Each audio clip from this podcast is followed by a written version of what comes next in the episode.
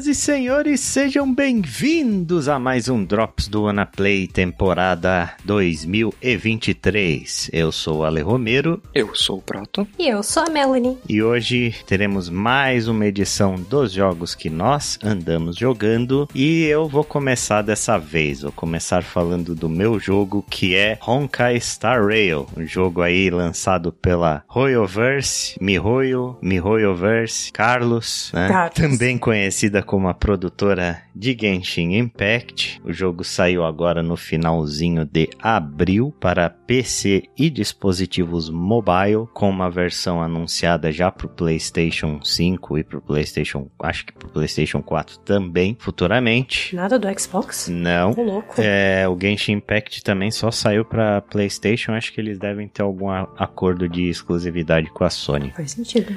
O que, né? É um baita de um acordo.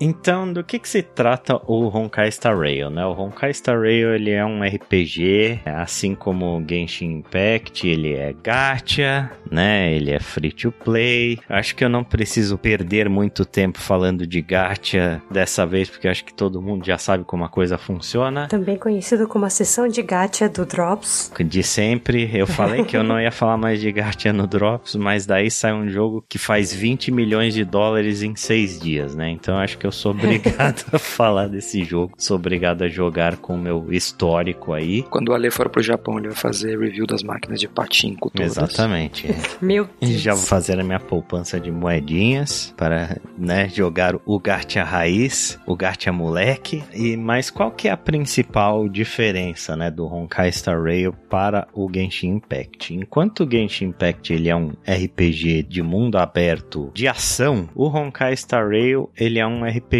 por turnos, bem no estilo dos JRPGs clássicos aí, como Persona, como muitos dos Final Fantasy mais recentes, tipo Final Fantasy VII Remake, Final Fantasy XIII e etc, etc e tal. E a outra principal diferença é a temática que ela é sci-fi ao invés de ser uma temática fantasia. Mas a estrutura dos dois jogos é bastante parecida tirando esses dois aspectos. A história do Honkai Star Rail, ela, como eu já falei, ela tem bom pé no sci-fi, assim, ela é bem futurista, né? E o principal plot aí, ele gira em torno de um negócio chamado Stellaron, que é um objeto que aparece em vários lugares da galáxia, e quando esse objeto aparece, ele basicamente causa calamidades e catástrofes em todos os lugares é, onde ele está, né? Ele é chamado dentro do jogo como o câncer de todos os mundos. E o plot ele começa com o seu personagem acordando em uma estação espacial sem memória com um Stellaron implantado dentro do seu peito. Então é como se o personagem tivesse uma bomba atômica dentro dele. Você é encontrado pela tripulação do Expresso Astral,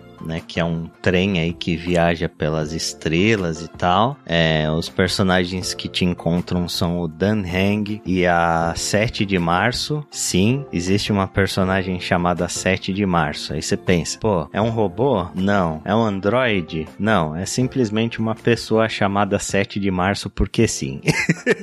Mas daí essa tripulação ela te encontra e tal e eles convidam você para fazer parte da tripulação do Expresso Astral, que é um trem que ele viaja através de um caminho que ele foi percorrido por uma divindade no passado, né? Esse caminho é o Star Rail, que vem no nome do jogo. E tipo, é um trem que tem um destino que ninguém sabe onde é e as pessoas viajam dentro deles, desbravando e explorando planetas durante essa viagem que ele tá fazendo. É bem interessante, assim, é uma história que mistura bastante sci-fi com essa fantasia das divindades aí, né? Existe um grande foco nessas divindades misteriosas e na galáxia existem povos que seguem várias dessas divindades pelos lugares que você passa e cada um tem uma cultura diferente, etc.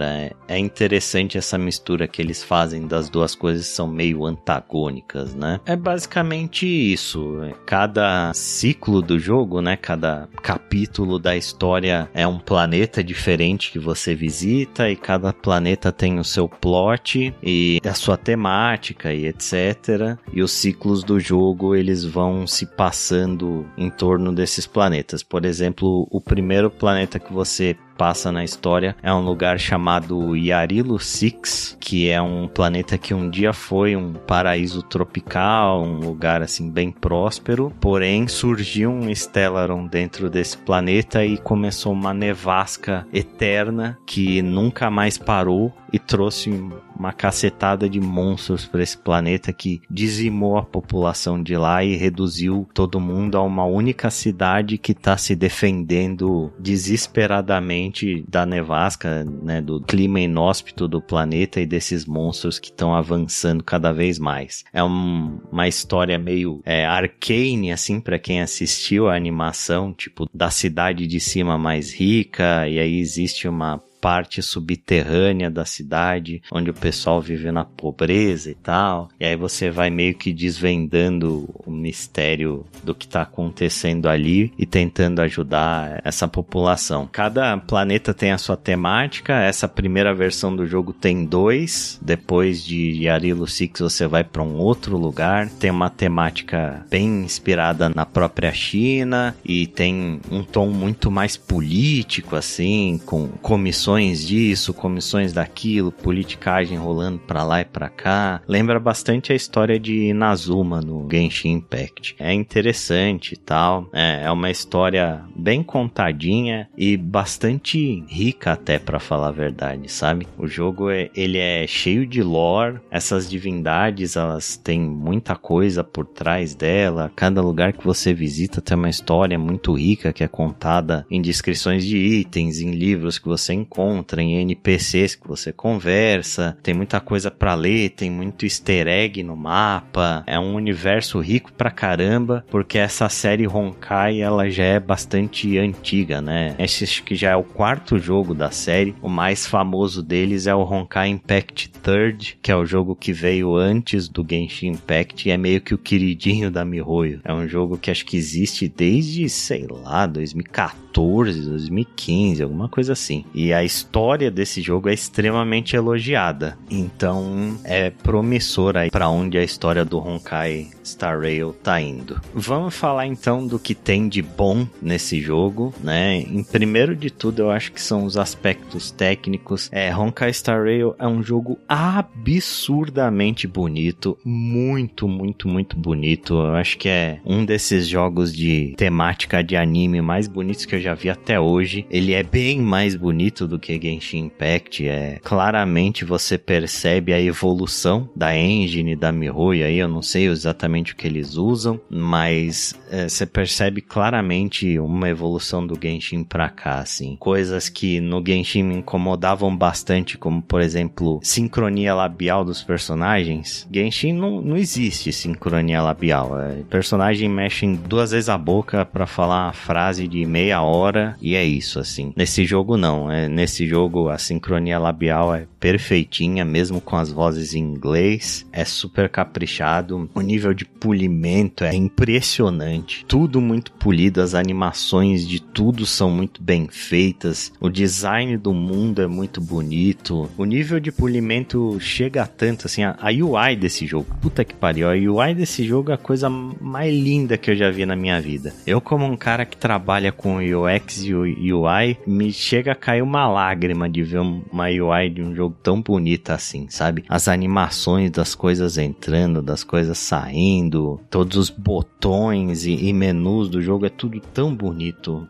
puta que me pariu, sabe? O, o, polimento chega num nível que eu até cheguei a mostrar isso pra Mel uma vez, né? Quando você aperta o ESC para abrir o menu do jogo, o seu personagem ele puxa um celular, né? E aí é como se ele estivesse acessando a telinha do celular. Esse jogo funciona da mesma forma que o Genshin Impact. Você anda com uma party de quatro personagens, você pode trocar por eles a hora que você quiser enquanto você está explorando o mundo. E cada personagem do jogo, cada um deles tem uma capinha de celular diferente.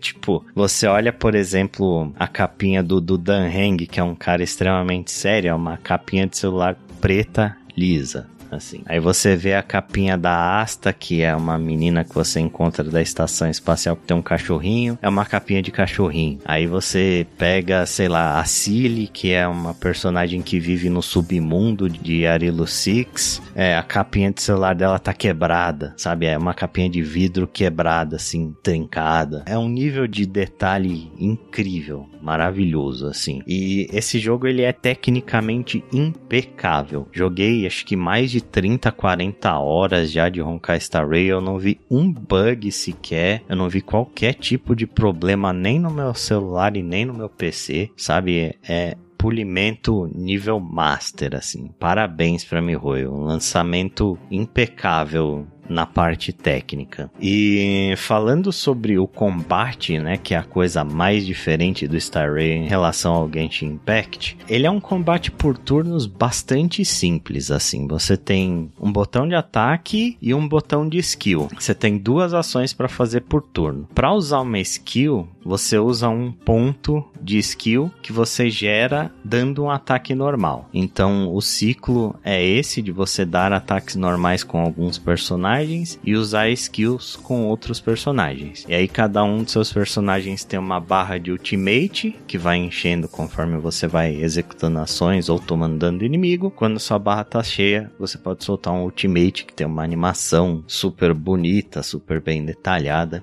e etc. É isso, sabe? É muito, muito simples. Aí a, a, complexidade da coisa ela vai vindo de pequenos detalhes que giram em volta desse combate, né? Tipo, primeira coisa é que cada personagem tem uma, uma habilidade passiva. Então, isso é o que diferencia um personagem do outro, porque senão ia ficar tudo muito igual. Mas é, os personagens têm habilidades passivas e as coisas acontecem conforme ações que você tem durante a batalha, né? Como por exemplo, a Cilly, essa personagem que eu falei, toda vez que ela mata um inimigo, a habilidade passiva dela faz ela ganhar um turno extra. Então, tipo, esse é uma coisa que diferencia ela de outros DPS do jogo. É, além disso, os personagens eles seguem caminhos, né, que são basicamente profissões e dependendo do caminho que ele segue, que ele é um, um tipo de personagem diferente. Então você tem um cara da caça, que é um DPS focado em single target. Aí você tem um cara da harmonia, que é um DPS focado em dano em área. Aí você tem outros personagens que são tanques, que geram escudo e que puxam agro dos bichos. Tem healer, tem personagens que misturam um pouco de DPS com tanque, tem buffer, tem debuffer, né? E com isso você vai gerando aí a, a variedade da sua party. Na versão 1.0 tem 21 personagens no jogo, é bastante coisa. Você consegue eles através do sistema gacha, obviamente, mas vários deles são dados de graça para você. E os personagens free to play, ao contrário do Genshin Impact, são muito bons dessa vez.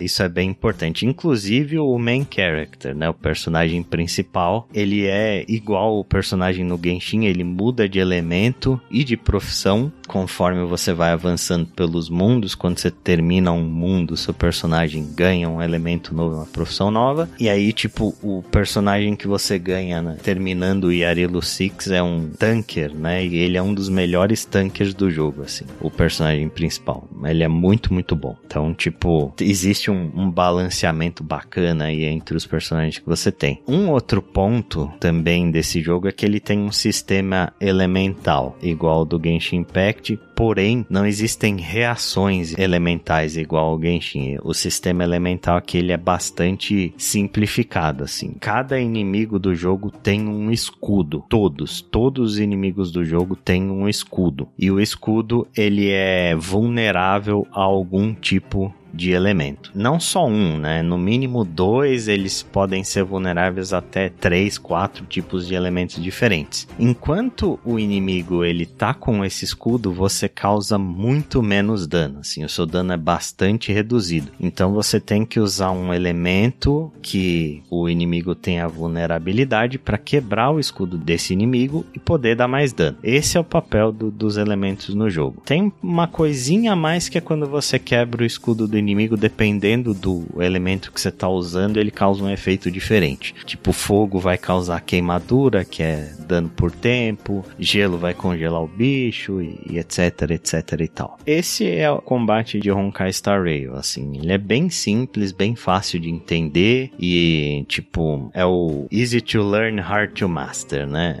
É um combate é, relativamente simples de entender, mas para masterizar tem bastante detalhes envolvido. Tirando isso, você tem exatamente os mesmos sistemas de Genshin Impact. Tem artefato, tem armas de personagem, tem perícias, né? Tem os níveis, as ascensões, constelação de personagem, tudo, tudo igual a Genshin Impact. Se você jogou, você vai se sentir bastante em casa com o jogo. Ah, na verdade, eu tenho uma pergunta relacionada a isso, porque o lance do Genshin Impact é justamente, obviamente, o gacha, né? Que o jogo espera que você compre os personagens e compre o, os Primogents, né? Pra fazer os pulls e tal. Uhum. O personagem principal do Honkai, ele é obrigatório ou você pode trocar logo de cara? Pode trocar a hora que você Ah, quiser. Então ele não é obrigatório pra história, então. Não, não, ele não é obrigatório pra história. Qualquer combate que você entrar, mesmo que ele apareça nas cutscenes, né? Ele sempre aparece e tal. Mas qualquer combate que você entrar vai ser com o time que você definiu, com os quatro personagens que você definiu. E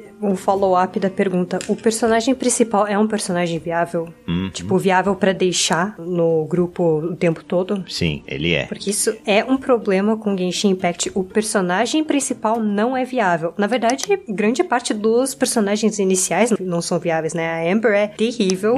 O Kaia também, acho que eu nunca usei ele. É. Tipo, os personagens iniciais de Genshin Impact você pode jogar fora, porque o jogo espera que você faça o pull dos outros personagens, né? Sim, sim. Pra que você tenha uma party viável. E isso aparentemente não acontece em Honkai. Não, não acontece. Todos os personagens iniciais são bons. Praticamente todos, sabe? Eu acho que tem até mais personagens free to play nesse jogo do que no Genshin. A sua party inicial vai ser o personagem principal, a 7 de março e o Danheng, né? Esses são os personagens iniciais do jogo. O Danheng é um personagem DPS single target e ele tem atualmente o segundo maior dano single target do jogo. Ele só perde pra Cilly, que é a personagem limitada do banner atual, né? Então ele é extremamente viável, até pra endgame. A 7 de março é uma tanker e, né, ela tem uma habilidade que ela dá um escudo pra um personagem. Toda vez que esse personagem é atingido, ela dá um contra-ataque no inimigo. Ela também é uma puta de uma personagem excelente e ela tem muita sinergia com uma das personagens limitadas que é a Clara, né? Que toda vez que a Clara é atingida, ela dá um contra-ataque no inimigo também. Então, assim, todos esses personagens são extremamente viáveis. O personagem principal, o inicial que você começa é o de dano físico. Ele é bem ruinzinho, mas o segundo que você pega, que é o personagem de fogo, ele já é muito forte. ele é muito forte e ele é bom, inclusive, pra endgame. Então, assim, essa PT já é viável. Você ganha uma healer também mais pra frente na história, que é a Natasha. É excelente. Algumas pessoas consideram ela até melhor que a healer 5 estrelas limitada do jogo. Praticamente todos os personagens free que você ganha são muito bons. A Asta também é uma buffer excelente que quebra escudo melhor que qualquer outro personagem do jogo. Então, sim, todos eles são viáveis. Eles fizeram um trabalho bem bom de balanceamento dessa vez. É, Genshin Impact mandou um abraço e um beijo, né? Mandou um abraço e um beijo, realmente. Personagens iniciais do Genshin hoje em dia não prestam pra absolutamente nada. Acho que o único que presta um pouquinho mais é o Kaia, é, mas assim, é só pra quem gosta mesmo dele. Tem gente muito mais forte. Só completando o que você perguntou, o que você falou lá atrás, a engine é Unity. É Unity que eles usam, legal. Eles estão usando a Unity? Caramba. Eles estão usando a Unity, o que deixa ainda mais impressionante o quanto o jogo é polido, porque é tão fácil você fazer merda na Unity. É, cara. Ah, é. É muito impressionante. E é um jogo que tem mobile também, né? Então, assim, eles conseguirem fazer um trabalho desse num jogo que é mobile e PC é é realmente impressionante. O que facilita um pouco é o fato dele ser single player, né? Ele é 100% single player, o Star Rail. Ele não tem absolutamente nada de multiplayer. Ao contrário do Genshin, tem um multiplayer muito safado que praticamente ninguém joga. Esse aqui não tem nada. A única coisa de multiplayer que tem no jogo é você poder adicionar amigos, ver os bonequinhos dos seus amigos e sentir inveja. E aí, para alguns conteúdos do jogo, ele te deixa adicionar um suporte. E aí você pode puxar um personagem de outra pessoa e usar na sua PT durante aquele conteúdo. O que é útil, né? Especialmente quando você tá no começo, assim, que seus personagens são mais fracos. Você pode buscar um personagem mais fortinho para te carregar lá. Funciona bem. É, mas tecnicamente acho que multiplayer nunca foi o forte da MiHoYo, né? Não. Vendo pelo próprio Genshin Impact isso, mas você até tinha comentado que Tower of Fantasy fazia isso melhor, mas até ele acabou meio que perdendo a novidade depois de um certo tempo. É. Eu, honestamente, gostaria de saber como que a MiHoYo vai fazer de agora em diante, se vai ser só conteúdo novo e, sei lá, expansão ou coisa assim, ou se eles pretendem colocar elementos de multiplayer mais pra frente no Honkai. Eu acredito que não vai ter multiplayer, eu acredito que não vai ter, né? Agora, o que eles vão adicionar no jogo futuramente, eu não faço ideia, porque assim, né? Agora vamos entrando um pouco nos pontos negativos. Uma das coisas que me preocupa nesse jogo é justamente o endgame, sabe? Porque Genshin Impact, o principal problema daquele jogo é que quando você chega no endgame, você não tem absolutamente nada para fazer. Só tem uma atividade de indie game que é o Spiral Abyss, né? E eu, eu completei o Spiral Abyss com máximo de estrelas depois de seis meses jogando. E aí toda vez que ele resetava a cada duas semanas, eu também completava com o pé nas costas. É um conteúdo muito fácil, com zero desafios, né? O que torna o Genshin Impact um jogo extremamente casual. O Honkai Star Rail tem um sistema muito parecido com o Spiral Abyss, que aqui é chamado de Forgotten Hall, mas é exatamente a mesma coisa. É uma batalha que você tem que formar duas equipes para cada lado e fazer o mesmo esquema do Spiral Abyss. Esse atualmente é o conteúdo mais difícil do jogo. Eu não sei o quanto ele será mais difícil no futuro, porque a gente ainda tá em nível baixo, né? O nível máximo do jogo é 80 e como ele saiu há pouco tempo, ninguém chegou lá ainda, né? Ninguém tem um personagem maximizado. Porém, assim, eu acho o Honkai um pouco mais difícil do que o Genshin, porque nesse jogo você não tem como desviar de nenhum ataque né? É um RPG por turnos. O inimigo vai ter o turno dele e os inimigos nesse jogo não erram ataques, assim como você também não erra. Então não tem como você dar iframe nos ataques do inimigo igual você consegue fazer no Genshin e jogar sem healer porque você é bom pra caralho. Aqui você tem que ter healer e você tem que ter tanque, porque os inimigos te acertam que nem um caminhão desgovernado no endgame. E além do Forgotten Hall, tem um outro modo de jogo jogo que é bastante interessante nesse jogo, que é um modo de endgame chamado Universo Simulado, né? O Simulated Universe. Ele é uma espécie de um roguelike, assim, é um modo com um mapa aleatório onde você entra, mata inimigos e você ganha buffs matando esses inimigos e esses buffs potencializam muito uma determinada estratégia. Você vai escolher um caminho para seguir, que são os caminhos das divindades, que são os mesmos da sua profissão. Aí, por exemplo, se, se você escolhe o caminho da caça, que é um caminho mais ofensivo, você vai ter uma porrada de bônus de dano crítico, de bônus de dano de ataque, e aí você acaba ganhando tipo uma espécie de um ultimate depois que você acha vários buffs do mesmo caminho. Você acha vários buffs da caça, você ganha um ultimate que o céu se abre e cai um monte de flechas em cima dos inimigos e etc. Então é bacana, você consegue montar builds diferentes, baseadas em estratégias diferentes. Tipo, a caça é um caminho bem básico e bem sem graça, para falar a verdade. Mas você consegue montar estratégias como, por exemplo, a preservação, que é um caminho de tanque. E aí você vai pegando buffs que vão te dando escudo. E tipo, quando você ganha escudo, você recupera a vida. Quando você tá com escudo, você causa mais dano. Você consegue tornar os seus personagens praticamente imortais. Tem o caminho da destruição, que é onde você sacrifica seu HP para ganhar dano. E tipo, quando você chega num determinado nível, você ganha escudo, você recupera a vida. É um caminho de alto risco, alta recompensa e tal. Tem várias estratégias diferentes. É bem legal esse modo, assim. É bem, bem legal e bem divertido. E ele te dá recompensas bastante interessantes. Só que existem só seis mundos. E, né, pelo que a gente conhece da MiHoYo, de repente a gente vai chegar num ponto onde eles não vão adicionar mais nada. E vai ser isso. E só vão resetar os inimigos e as recompensas ali. E, tipo, vai acabar caindo na mesmice. Isso é uma coisa que realmente me preocupa bastante aí relacionada ao Honkai Star Rail. É, MiHoYo tem muito disso, né? É coisa mais da MiHoYo do que do jogo em si. É, sim. O Genshin Impact, ele, como a gente discutiu lá no nosso podcast sobre jogos live service, ele é um jogo live service que mira no público casual. E foi por isso que ele acabou se tornando tão popular, porque ele é um jogo que não requer mais do que 15 minutos do seu dia. E se você tenta jogar mais do que 15 minutos por dia, você não tem absolutamente nada para fazer. Então a gente não sabe ainda se o, o Star Rail vai seguir pelo mesmo caminho. Esse é um grande medo que eu tenho, porque realmente Genshin Impact me saturou bastante. Assim, eu cheguei num ponto onde eu não tenho mais motivo para pegar nenhum personagem, porque eu tenho tantos personagens bons que eu consigo limpar todo o conteúdo do jogo com qualquer time que eu quiser, né? Meus equipamentos são muito bons. É... O jogo se tornou muito fácil para mim.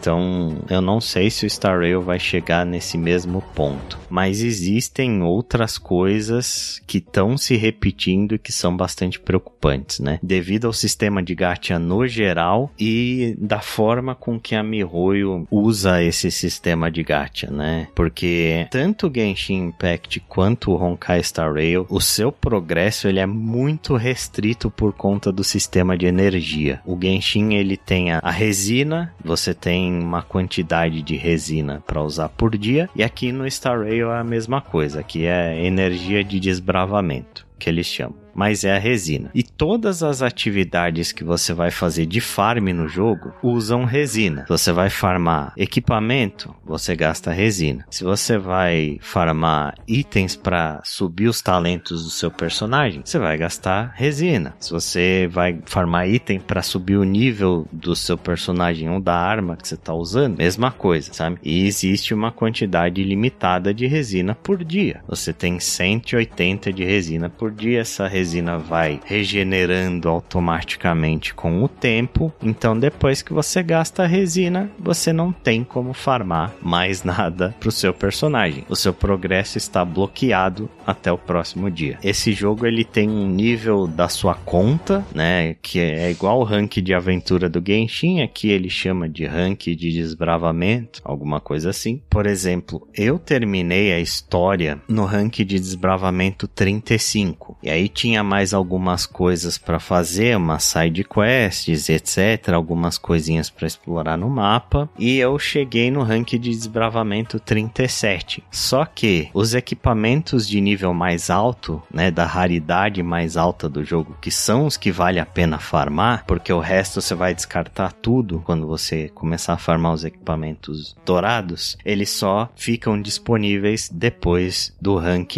de desbravamento 40. Então eu cheguei no fim do jogo, né? Eu terminei a história, terminei todas as side quests, não tinha mais de onde tirar XP e eu estava no nível 37. E a única forma de ganhar XP era fazendo missão diária e gastando resina. Então, assim, eu tive que esperar dias para conseguir upar o meu personagem. Eu só consegui upar hoje, né? Eu terminei a história, sei lá, no final da semana passada e só no final desta semana eu consegui chegar no nível 40 para conseguir conseguir farmar o meu personagem. Então isso é muito chato, cara. É muito chato e é muito frustrante. Você quer jogar o jogo e o jogo não te deixa. É irritante, sabe? Existe uma forma de burlar isso? Existe. Você pode comprar refil de resina com dinheiro real.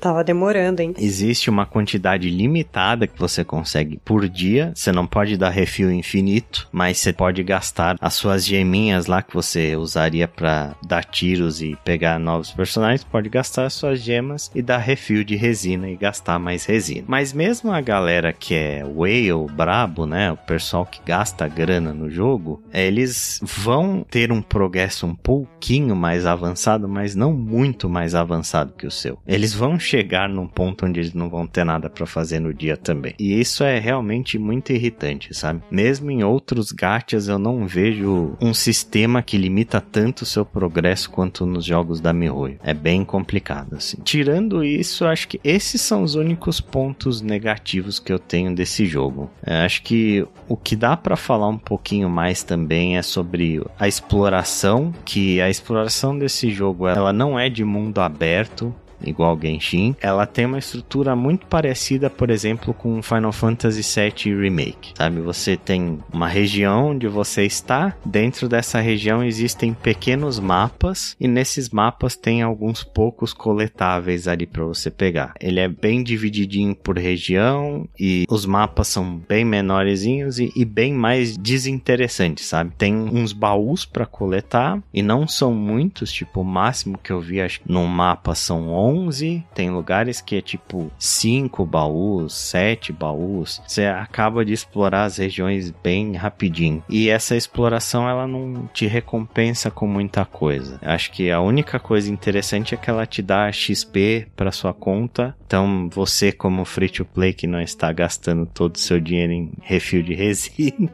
você tem que pegar os baús para ganhar XP, porque senão você não consegue progredir. Mas esses são os pontos negativos do Honkai do resto, é um jogo assim muito, muito bom. É uma história interessante, começa um pouco lenta, mas depois que ela pega, é, ela começa a ficar mais legal e mais interessante. Tem alguns set pieces de história que são extremamente cinematográficos, tipo a última batalha de Bella Bog lá de Arilo Six, eu pulei da cadeira, assim, é uma coisa sensacional. É robô gigante batendo no chão, você indo pro espaço, música cantada, cutscene, a coisa linda de se ver, assim, puta set piece cinematográfico. O combate é extremamente divertido, é interessante, os personagens, como em todos os jogos da MiHoYo, tem designs maravilhosos, tem uma qualidade de animação absurda, né, são extremamente carismáticos, têm personalidades extremamente definidas e coesas, é um jogo no no geral, muito competente, assim. para quem gosta de JRPGs, eu, eu recomendo bastante, assim. Eu acho que o que vai definir se você vai gostar de Honkai Star Rail ou não é o quanto você gosta de combate por turnos. Porque se você é uma pessoa que acha chato combate por turnos, vai ser difícil esse jogo te pegar. Mas se você curte combate por turnos, eu recomendaria bastante dar uma chance para esse jogo, sabe? Ele é, é gratuito, ele tem uma qualidade altíssima por ser free to play, uma qualidade acima da média, um polimento absurdo e tudo mais que eu já falei aqui. Então é isso, assim, eu recomendo Honkai Star Rail se você gosta de combate por turnos, mas, né, esteja ciente que é um jogo gacha e que ele vem acompanhados com todos os ônus e bônus do gênero no final das contas. Mihoyo sendo Mihoyo. Mihoyo sendo Mihoyo.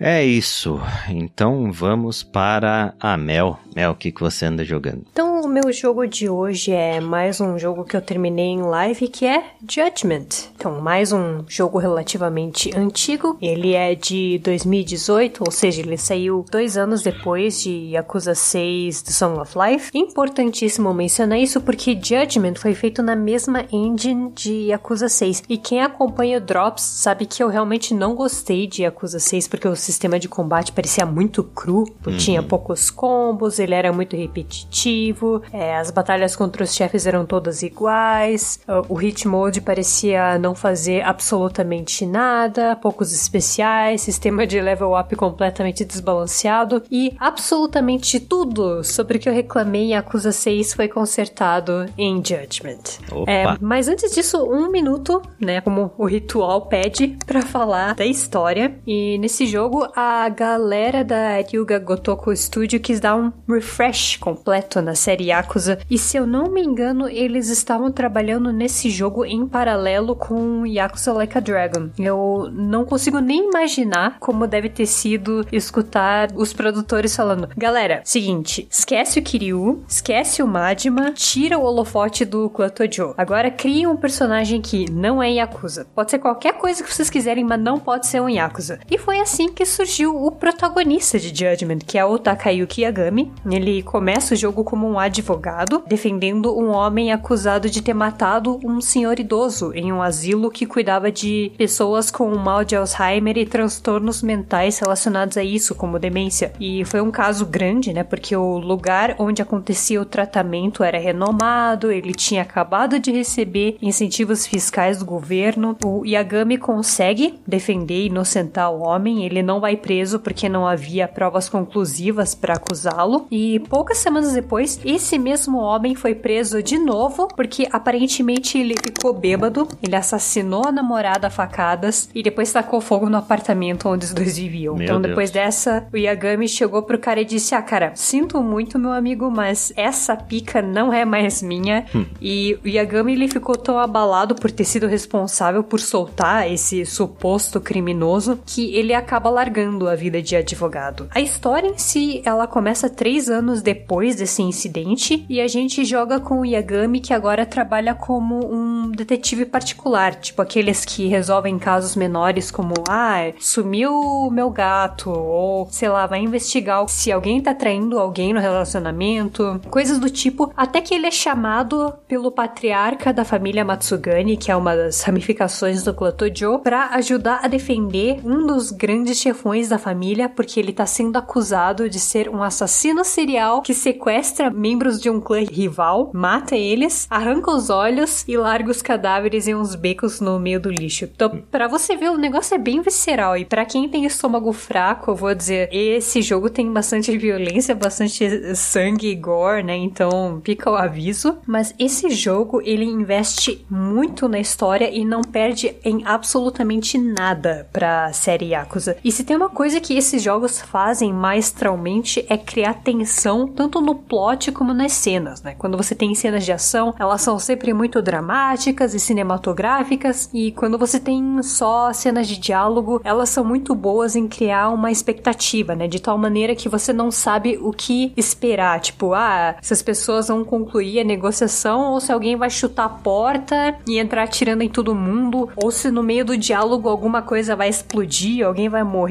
é maravilhoso. Isso é uma característica muito importante porque todo o jogo da Ryuga Gotoku Studios tem muito diálogo e construção de plot de personagens, né? Então sempre tem muito personagem, mas eles também sempre estão lá por algum motivo. E eu gostei ainda mais de Judgment em comparação a Yakuza porque ele tenta se diferenciar de Yakuza no sentido de que o protagonista é alguém que tem ligações com a máfia, mas que não é da máfia. Então, tipo, eu sempre senti um pouco de desconexo com o Kiryu, porque depois de Yakuza 3 ele se torna um civil, mas eu sempre me perguntei de onde diabos ele conseguia dinheiro se ele só cuidava de um orfanato, né? E pelo que eu lembro, o clã Tojo não tava injetando dinheiro para manter o orfanato. Então, Kiryu, tem alguma coisa que você quer me dizer, meu filho? Você, tipo, Kiryu, você tá sonegando imposto, alguma coisa assim? Você pode falar comigo que eu não vou contar para ninguém, mas no caso do Yagami de Judgment, você, tipo, você compra a situação dele, porque ele é o tipo de cara que tá sempre com aluguel atrasado, tá sempre sobrevivendo à base de miojo, e ao mesmo tempo, por ele não ser um cara que tá dentro da máfia, ele tem liberdade para fazer o que ele quiser. Então, é, ele tem a informação que ele precisa da máfia, mas ele também não tá restrito só a isso, como o Kiryu tava, né? Então, ele consegue informação da polícia, do governo, dos promotores. Então, a impressão que dá é que o personagem, ele tem muito mais liberdade de plot, né? E o fato do Yagami ter sido um advogado jogado dá ao jogo alguns elementos interessantes de Phoenix Wright. E o jogo sabe disso tão bem que ele chega a brincar com o lance do Phoenix gritar objection com o dedo apontado para frente, né? Hum. E hum.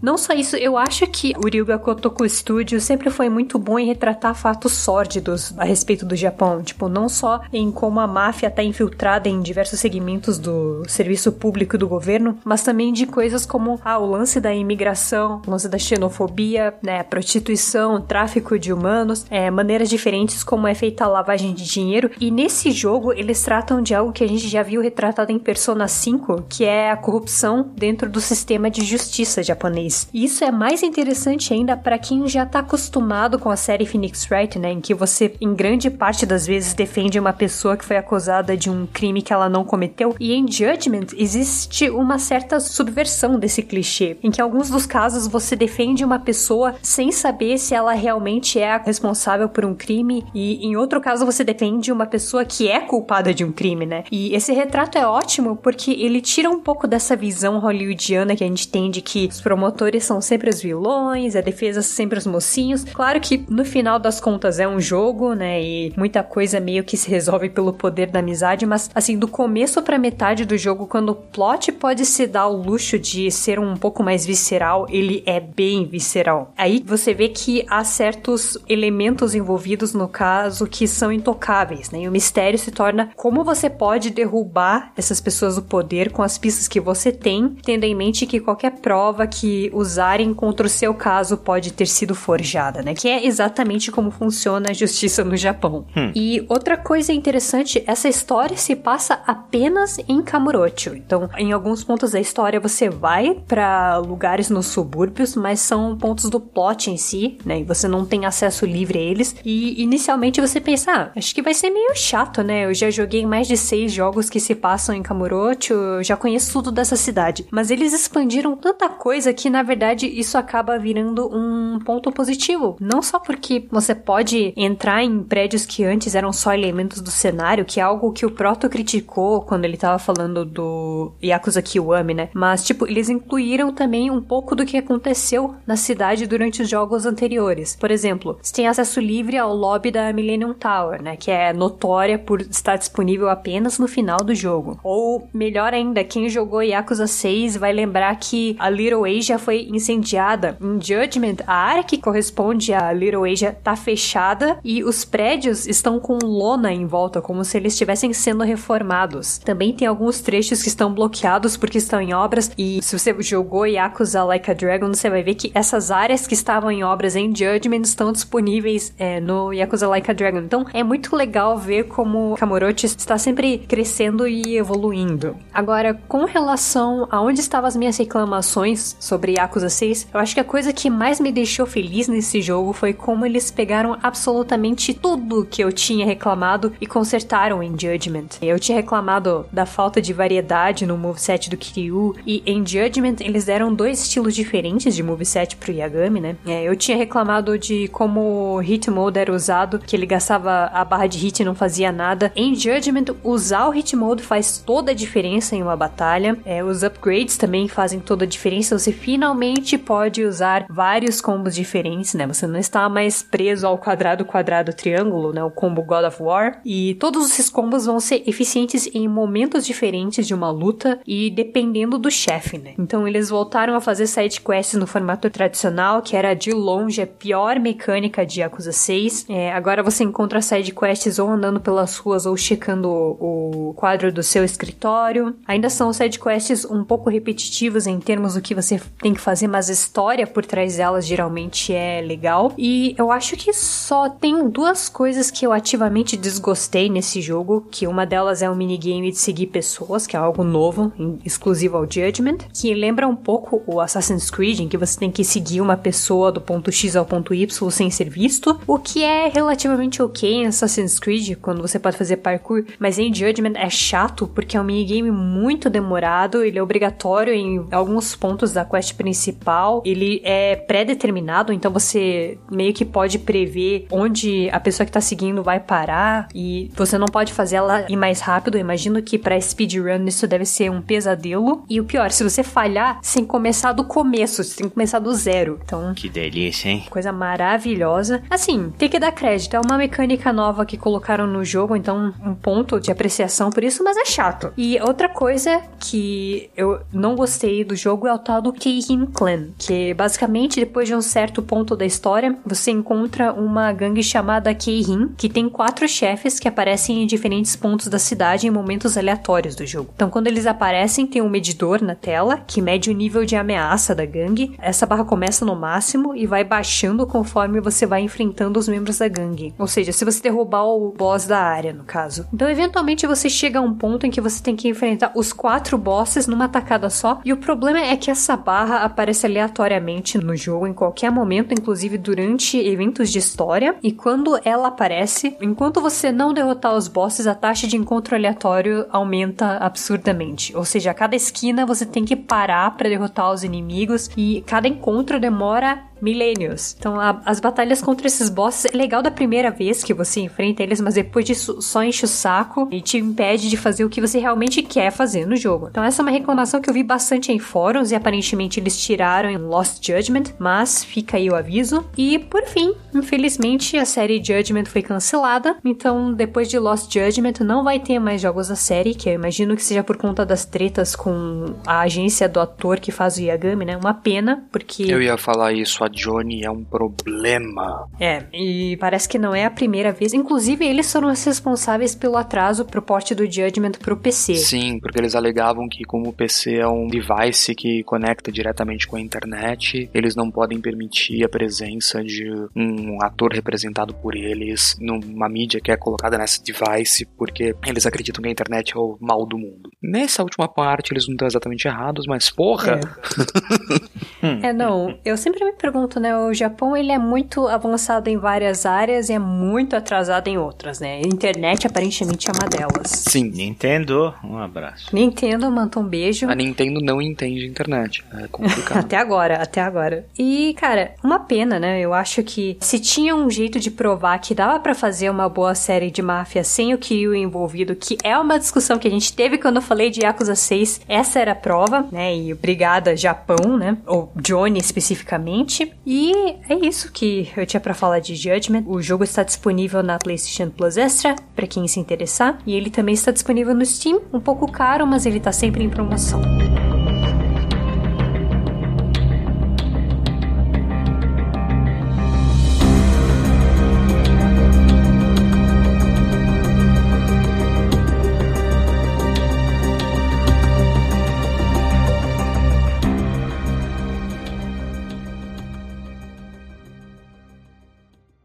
Muito bem. Então, fechando esta edição do Drops, vamos para o Proto. Proto, você anda jogando alguma coisa interessante? Eu tenho jogado freneticamente, pausando todos os outros jogos que eu tava jogando, The Legend of Zelda Tears of the Kingdom. Jogo nada conhecido e nada esperado. Não. Ninguém quer esse não, jogo. nem, nem tem hype pra esse Hype? jogo. Não, o que é Zelda? Nem teve um dos maiores metascores da história. Não, o que é que é um 97?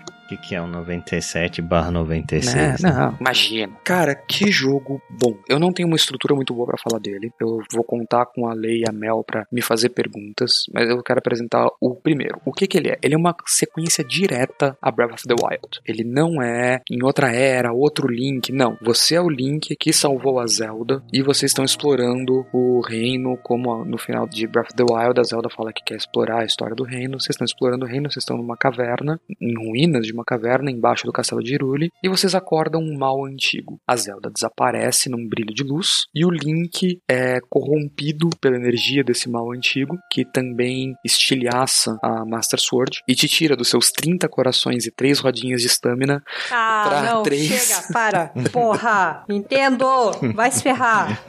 Veja prestado, pelo menos dessa vez eles te deram um motivo pra te resetar. Ah, vai se fuder. E a única arma que não quebrava no Breath of the Wild É. quebrou. E quebra no epílogo ainda, né? Antes de começar.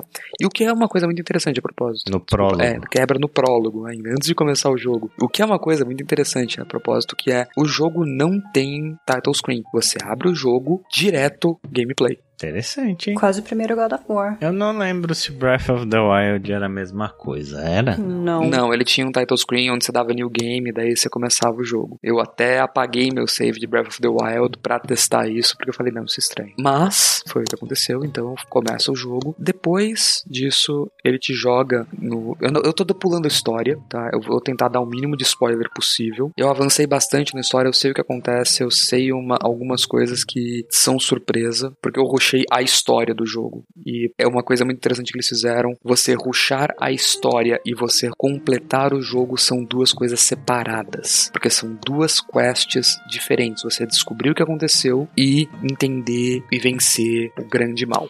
É meio que parecido com Breath of the Wild também, né? Mais ou Você menos. pode Sim. Ir literalmente pro fim do jogo desde o começo e, tipo, você entender o que aconteceu, a história de todos os personagens é uma quest completamente separada do resto. É, vamos lá. Diferenças que tem no Tears of the Kingdom. Primeiro, você começa não num grande platô, mas numa ilha flutuante, onde você vai ter quatro shrines pra fazer antes de você poder descer. E o que é a primeira mudança grande? Os shrines têm ordem, você não pode fazer eles em ordem diferente. Esses quatro shrines têm ordem, onde ele te apresenta as mecânicas novas, que caso você tenha visto o trailer, você já sabe quais são. Aquela acenda que você atravessa o teto, tem a mecânica de você juntar dois itens, que é o grande chamativo, juntar dois itens no chão, né? Você pode grudar dois troncos e com uma folha e fazer uma raft.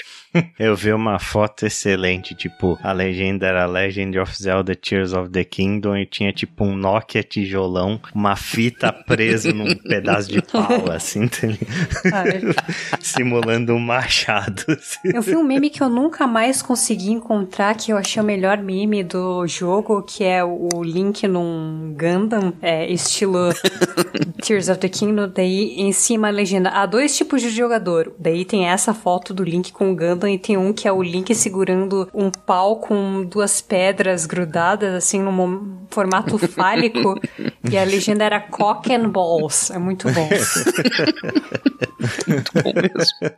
Ai, A- e a terceira mecânica, que é o que deve deixar o jogo mais aceitável para Mel, é você pode pegar uma arma qualquer e grudá-la num item qualquer. Isso é útil para você fazer ferramentas. Então você, por exemplo, pode pegar um graveto, juntar com uma pedra, você fez um machado. Você pega uma arma comprida e junta numa pedra, ele vira um martelo para você poder quebrar outras pedras. Mas o mais importante é qualquer arma que você junta com um item qualquer. Eu não fiz os cálculos e eu não vi nas wikis ainda, mas me parece que pelo menos triplica a durabilidade da arma. Então, Tá enquanto você só vai encontrar poucos tipos de arma no chão, você pode fazer milhares de tipos de arma ao combinar com qualquer coisa que você pega dos monstros. E você customiza o seu arsenal a partir daí. É muito interessante, as armas não estão quebrando à toa. Você tem um bom uso da tua arma até ela gastar. E o mais legal, né? Você pode criar as armas mais importantes que você precisa. Mesmo que você chegue numa área que você descobre agora que, puta, não tava esperando um boss de fogo aqui, você cria uma arma de água ou de gelo na hora.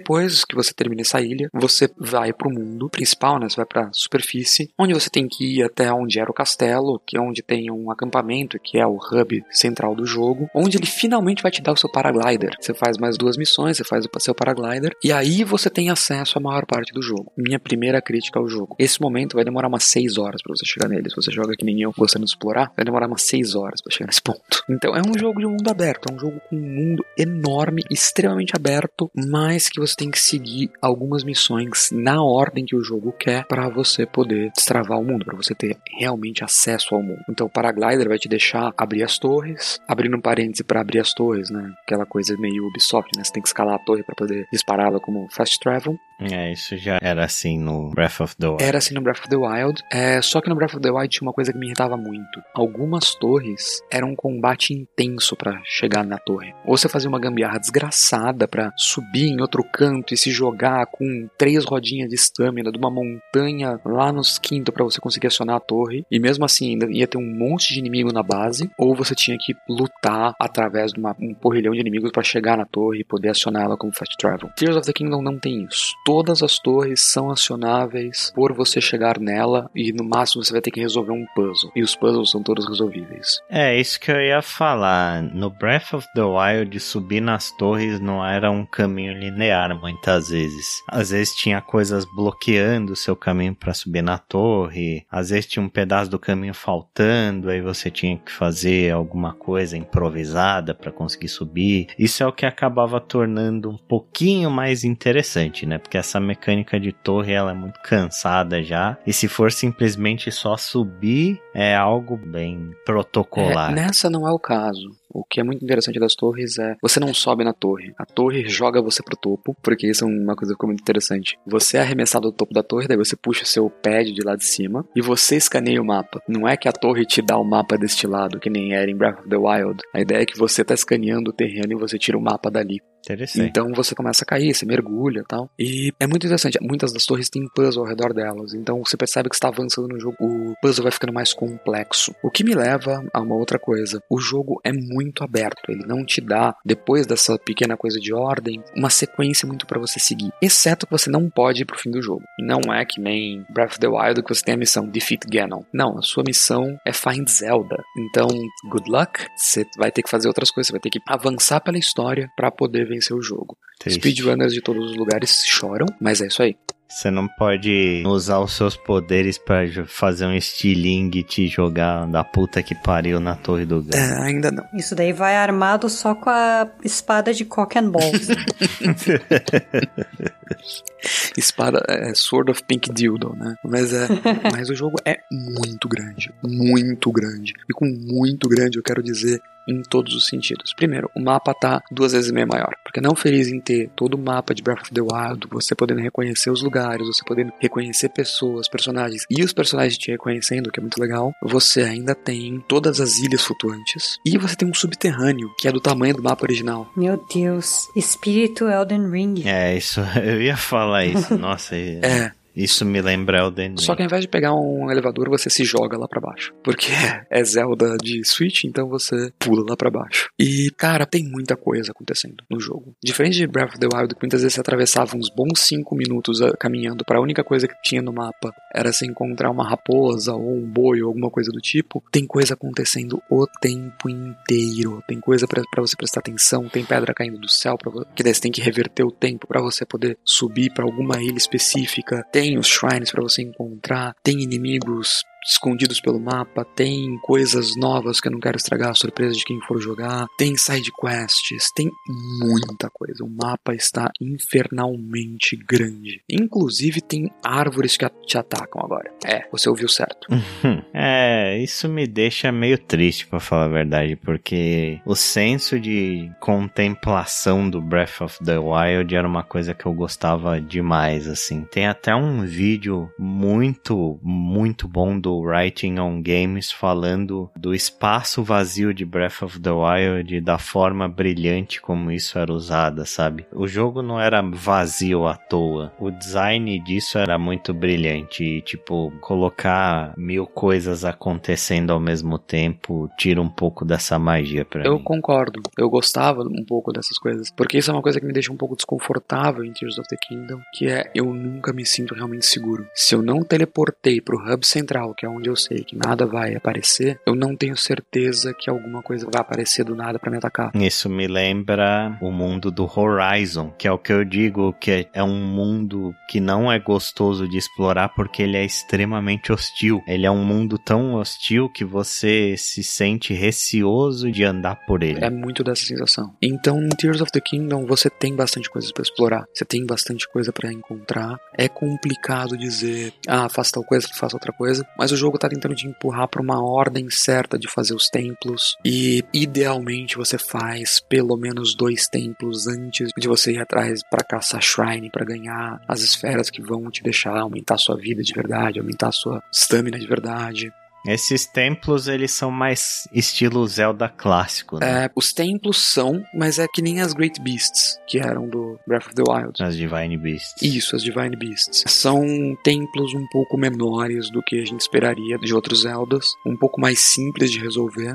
Não é um templo do Ocarina of Time. Não, não é um templo do Ocarina of Time, não é um templo d'água, pelo menos os que eu resolvi até agora. Eu não terminei os templos. Mas, ao mesmo tempo, puta que pariu, que boss battles que aquele jogo tem. Caralho, que boss battles, que coisa maravilhosa. Você tava falando de música cantada, de sensação de uma batalha épica. Cara, que coisa fantástica que foram as batalhas até agora. Se aparece uma barra de vida, meu caro amigo, é bom que você esteja com a bateria do Switch cheia, porque você vai ficar uma meia hora ali. Isso não é tranquilo, isso não é fácil, isso não é terça-feira. Você não tem mais bombas, então você não tem mais munição infinita. Cuida de como você vai atacar seus inimigos.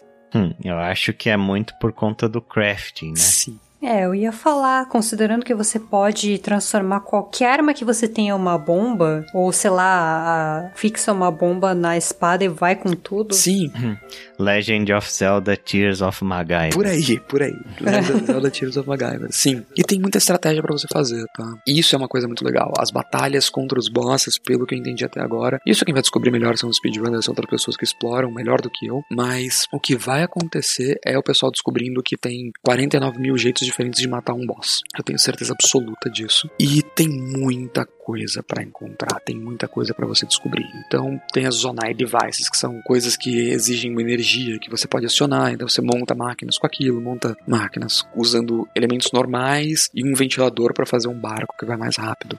Você usa as asas Zonai com uma folha Korok pra ela voar por mais tempo. Dá pra fazer muita coisa nesse jogo. O que é a minha outra crítica ao jogo, que é um, tem muita coisa acontecendo ao mesmo tempo, então é difícil, por exemplo, se você quer parar pra tirar uma flecha, você tem que puxar um menu que tem literalmente todos os itens do seu inventário pra você poder grudar numa flecha. Daí você tem que encontrar o item específico que faz aquilo que você precisa naquele momento. E às vezes na correria você manda o item errado, você jogou uma bomba no teu pé e é isso aí.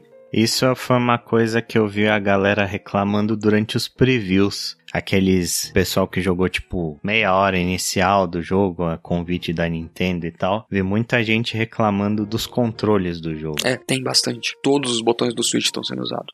Todos. Se apertar o botão errado, você vai perder life. Você vai ser punido por isso. Tem coisa demais acontecendo. Você tem ações demais pra fazer. Isso dá dor de cabeça. É ruim? Não, porque tudo tem um motivo, tudo se encaixa de algum jeito. Mas ainda assim, eu morri algumas vezes porque no meio da batalha meu escudo quebrou. Eu não me toquei disso porque o escudo estourou enquanto alguma outra coisa explodia e eu tava recuando pra poder dar algum golpe específico e eu não substituí o escudo, então eu achei que eu tava bloqueando, não bloqueei e o Goblin preto te dá 6 hearts de dano e foda-se. Isso aí, você morreu. É um jogo com muita coisa acontecendo. O que também significa que ele está no absoluto limite da capacidade do Switch. Tem Hum. momentos que dá lag, mesmo com o update que a Nintendo lançou, você vai ver lag, você vai perder frame. Mesmo ele sendo travado a 30 frames por segundo, você vai ver ele cair. Dependendo das coisas malucas que você estiver fazendo e quando você estiver enfrentando, vai cair pra 20 FPS, dá um,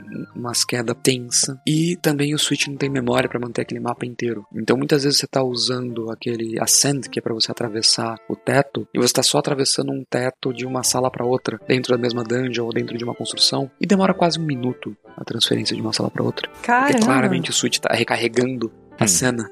É tipo você passar pelo vãozinho É, eu toda vou pegar o elevador, né? pegar É, o elevador. Exatamente, exatamente. Só que como é você que dispara isso a qualquer momento, e às vezes você tá, por exemplo, saindo de um túnel, de uma caverna, e você sai no meio da Hateno Village, o jogo claramente não tinha Hateno Village na memória. Ele demora um tempo pra recarregar. É isso. Sem spoiler a história, Tears of the Kingdom é Breath of the Wild 2, é Breath of the Wild on fucking steroids, é ele virado pra 11, é bom, é um puta jogo. Tem seus problemas? Tem. Eu quero continuar jogando? Absolutamente quero. É um puta jogo bom. Eu quero jogar mais dele, eu quero ver mais coisas dele. Eu tenho muito medo dos DLCs que a Nintendo vai inventar de lançar, porque eu não faço a menor ideia do que ela vai inventar pra esse jogo. Mas ainda assim, se você pode jogar, Tears of the Kingdom é um excelente jogo. Merecedor de 97? Não sei, mas de 90, tranquilo. Hum. O único conselho que eu dou, sabe, amigos? Eles são seus melhores amigos, cara. Seus melhores amigos. Eles são seus melhores amigos. Existem amiibo cards, você pode pegar os amigos reais, mas se você quer terminar esse jogo tranquilamente, se você não quer se estressar pra caramba pegando equipamento, pegue amigos. Uma vez por dia você pode usar cada um dos, acho que 20 amigos compatíveis com esse jogo, e você ganha itens, você ganha equipamento, você ganha coisas melhores, e o jogo fica 50% mais fácil. Hum, interessante, cara. Eu não sei, assim, se eu tenho perguntas, tenho, mas eu não sei se eu quero saber mais nada, sabe? eu acho que eu já entendi meio qual é a proposta do jogo. É interessante para mim. Eu gosto bastante do Breath of the Wild, mas não sei, assim, né? Essa questão das muitas coisas acontecendo ao mesmo tempo e do jogo ser gigante demais me assusta um pouco. É. Porém, eu não esperava que Elden Ring ia ser gigante do jeito que ele é e eu gastei 130 horas daquele jogo com um sorriso no rosto do começo ao final. Então, é, Breath of the Wild, cara, honestamente, é um jogo que se você tentar fazer o que eu tô chamando de soft 100%, né, que é você fazer todos os templos, todos os shrines, né, você fazer os seus 30 corações e a sua barra de estamina no máximo, vai 100 horas tranquilo. Tranquilo. Vai, ô, oh, tranquilo. Isso eu não tô falando em todos os Koroks, todas as side quests, não. Falando só das recompensas principais, né? Que você tenha na sua cara, assim.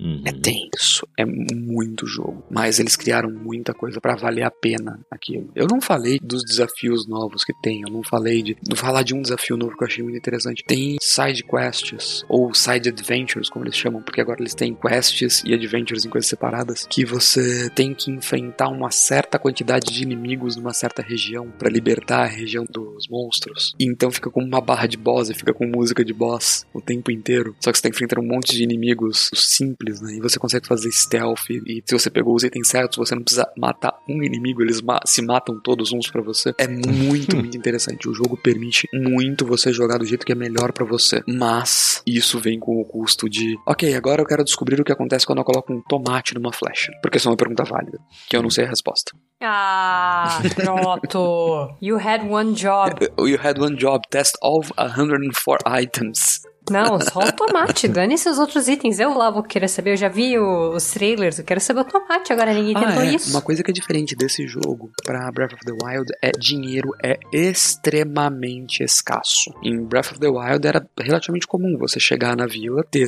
o dinheiro e você comprar as três peças de equipamento, né? Pra você entrar na dungeon pimpado. Boa sorte, meu caro Uhum. amigo. Eu tô com umas 50 horas de jogo e agora eu consegui chegar em mil rupees. É difícil, tá? Interessante, ele parece mais difícil que o Breath of the Sem Wild. dúvida nenhuma, sem dúvida nenhuma. Desde a primeira ilha você começa a encontrar inimigos que te dão one hit kill. Tem uma pegada de, ah, então vocês gostam de jogos muito difíceis com mundo aberto? Eles pegaram uma página de Elden Ring aí. É tão difícil quanto Elden Ring? Nem de longe, nem de longe. Mas é bem mais difícil do que Breath of the Wild. Explorar o subterrâneo é um exercício de paciência e nervos. Porque o subterrâneo, por motivos bastante óbvios, é escuro. E se você tem fonte de luz, os inimigos te veem, é complicado. Ah, fora a mecânica nova de dano, que é o Gloom, que não feliz em te tirar corações, reduz o máximo de corações que você pode ter, até você se curar de Gloom. Ah, nossa, que susto. Pensei que, tipo, que ele diminui seu HP máximo Ele diminui o seu HP máximo até você tomar uma poção específica para aquilo. pra curar essa dor. É, só que os itens que fazem isso não são comuns. Então, taca você voltar para as Ilhas do Céu com um máximo de três corações segurando para pegar o item e fazer uma poção de cura. E a exploração vertical do jogo, Proto? Isso é uma coisa que eu sou um pouco curioso. Porque tem as ilhas e tal. Tipo, é uma coisa orgânica de você ter que subir até a ilha fazer uma coisa e depois descer pra superfície. Ou, tipo, é, são coisas separadas. A exploração das ilhas é uma coisa e a exploração em nível terra é outra. Não, é uma coisa só. Você inclusive não precisa teleportar para as ilhas ou usar algum meio fixo. Se você tiver alguns itens ou algumas coisas, você consegue subir de uma montanha para as ilhas do céu numa boa. Tem momentos até que você vai ser obrigado a fazer isso. É uma prática bastante útil você usar os shrines que estão nas ilhas para você teleportar para alguma coisa que você queira chegar na terra. Porque daí você se joga de lá de cima e você Uhum. chega onde você quer por cima.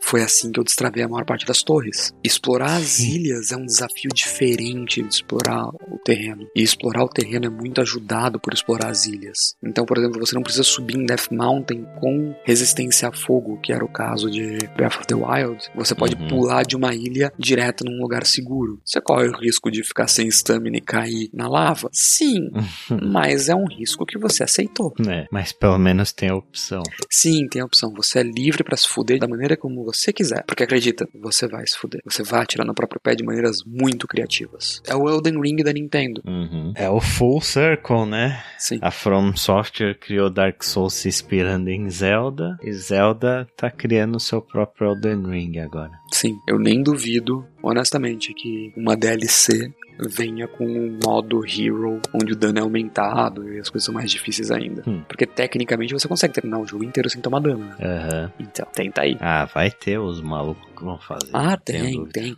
Eu tô empolgadíssimo pra GDQ 2024. Com o Bongo do Donkey Kong 64. É, não teve aquela moça que fez All Remembrances do Elden Ring usando tapete de dança? Né? Inclusive uma puta run. Quem puder, procure no YouTube depois. É, Breath of the Wild 100% Bananas as Controllers. Isso. Ah, sim, uma coisa que é muito legal do jogo, que eu falei, você encontra personagens de novo, né? O tempo passou, muitos personagens estão mais velhos, as estruturas políticas, as estruturas societárias mudaram, vilas ficaram maiores, coisas aconteceram. É muito legal explorar o mundo, encontrar personagens que você conhece, porque isso é uma coisa que dá uma pegadinha legal no coração, que é, sabe aquela sensação de quando você joga um jogo pela porrilhésima vez e você tá visitando velhos amigos? Nesse jogo você tem essa sensação desde a primeira vez, porque você tá visitando velhos amigos de Breath of the Wild. Aliás, caso isso não tenha ficado claro, Breath of the Wild é prelúdio obrigatório para esse jogo, tá? Pra quem não terminou, não se lembra, hora de ver aquele resumão no YouTube. Boa sorte. Sim, resumam 24 horas Breath of the Wild. Aquele vídeo de 3 horas do Destiny, o que, que é isso perto de um resumo de Breath of the Wild? Então, a gente encerra mais esta edição do Drops. Acesse lá o nosso site, wanaplay.com.br, para ter acesso ao nosso acervo de podcasts. Todos os podcasts dessa temporada e das anteriores estão lá bonitinhos, organizadinhos para o seu deleite. Siga a gente nas redes sociais. A gente está no Twitter, no WanaPlayPod, no Facebook, facebook.com.br WanaPlayPod e no Instagram, instagram.com barra WanaPlayPod. A Mel faz lives todos os dias lá no nosso canal da Twitch, então siga e acompanha os jogos diversos que ela sempre joga por lá. A gente está no twitch.tv barra WanaPlayLive. E se você quiser mandar um e-mail para nós, você pode mandar no contato wanaplay.com.br ou mandar uma mensagem nas redes sociais, responder um post desse podcast, mandar uma mensagem nas nossas redes sociais individuais, né? A gente sempre vai ler tudo e interagir sempre que possível. Então, meus queridos e queridas, nos vemos daqui a 15 dias. Um abraço para todo mundo e até a próxima. Boa noite. Até mais.